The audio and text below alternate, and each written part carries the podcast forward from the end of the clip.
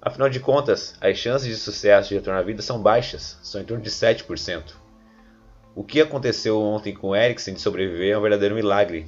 Todos os locais que recebem evento esportivo e os staffs precisam estar preparados para tal situação e serem ágeis. Afinal de contas, tempo neste caso é vida.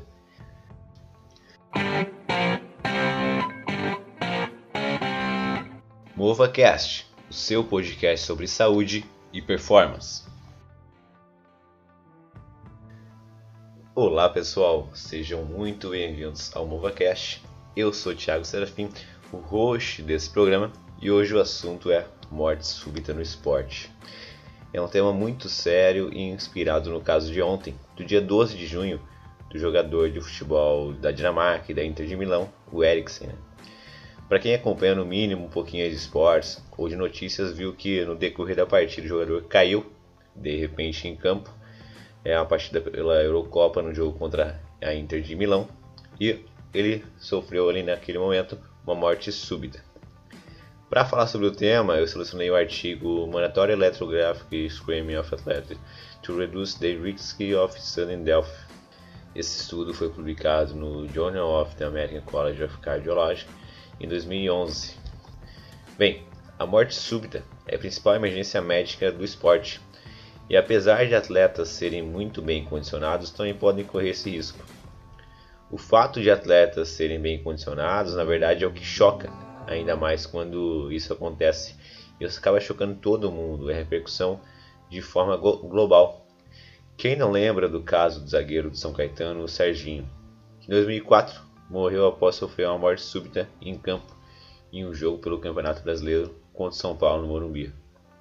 O fato desse tipo de evento, no caso a morte súbita, chocar a todos que acompanham o esporte, faz com que algumas avaliações se tornassem obrigatórias, principalmente ao início de temporadas ou no momento que os atletas chegam ao clube.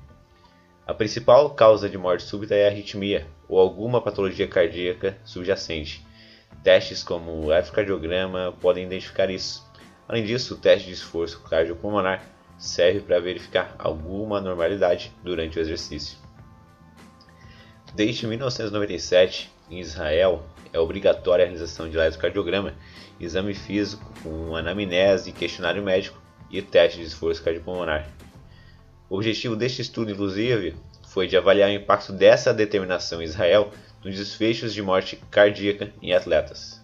Dentro deste protocolo de Israel, os atletas de 17 a 34 anos devem fazer o check-up a cada 4 anos.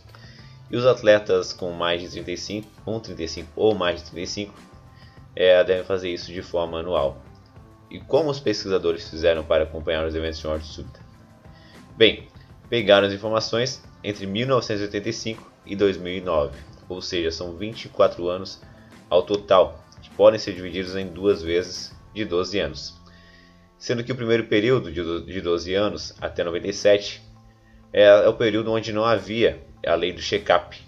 E o segundo, entre 98 e 2009, essa lei já existia. Com isso, há comparação entre os dois períodos sem e com lei de avaliação prévia. Dentro das análises, os autores dividiram a morte súbita de parada cardíaca, em morte súbita, a morte ocorre dentro do período de uma hora, enquanto a parada pode ser revertida por ressuscitação. Ou seja, não houve a morte é, do atleta. Bem, como resultado, o número proporcional de mortes não foi diferente de modo estatístico. O risco de morte súbita de um atleta foi em média 2,5 a cada 100 mil atletas, considerando os 24 anos analisados. O esporte com maior número de mortes súbitas em Israel foi também o futebol.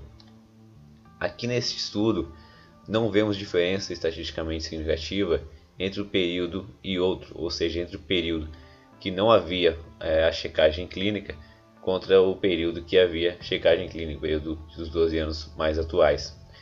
Porém, o estudo italiano percebeu uma drástica diferença, mas vamos às diferenças entre os estudos. O estudo italiano de 2004 avaliou dois anos antes e dois anos depois. Bem, os dois anos que antecederam a criação da lei foram os piores possíveis, e foi justamente o que justificou, foi justamente o que fez com que criassem essa lei, assim como foi em Israel. seria necessário avaliar um período maior de tempo para verificar a real eficácia dessa medida preventiva. Na minha opinião, é preciso ter atenção em todos os tipos de atletas em relação a isso. Acredito que o mais importante que criar um modelo obrigatório de avaliação é estar preparado para quando isso acontecer. Afinal de contas, as chances de sucesso de retorno à vida são baixas, são em torno de 7%. O que aconteceu ontem com o Eriksen de sobreviver é um verdadeiro milagre. Todos os locais que recebem evento esportivo e os staffs precisam estar preparados para tal situação e serem ágeis. Afinal de contas, tempo neste caso é vida, e cada minuto que passa a chance de sobrevida reduz em 10%. Bem, pessoal, este foi mais um MovaCast. Espero que tenham gostado do programa. Se este conteúdo faz sentido para você, envie para um amigo, pois tenho certeza que se faz sentido para você, também fará para ele. Siga na plataforma de áudio que você escuta e siga no Instagram, mova.cast. Até a próxima semana. Tchau, tchau.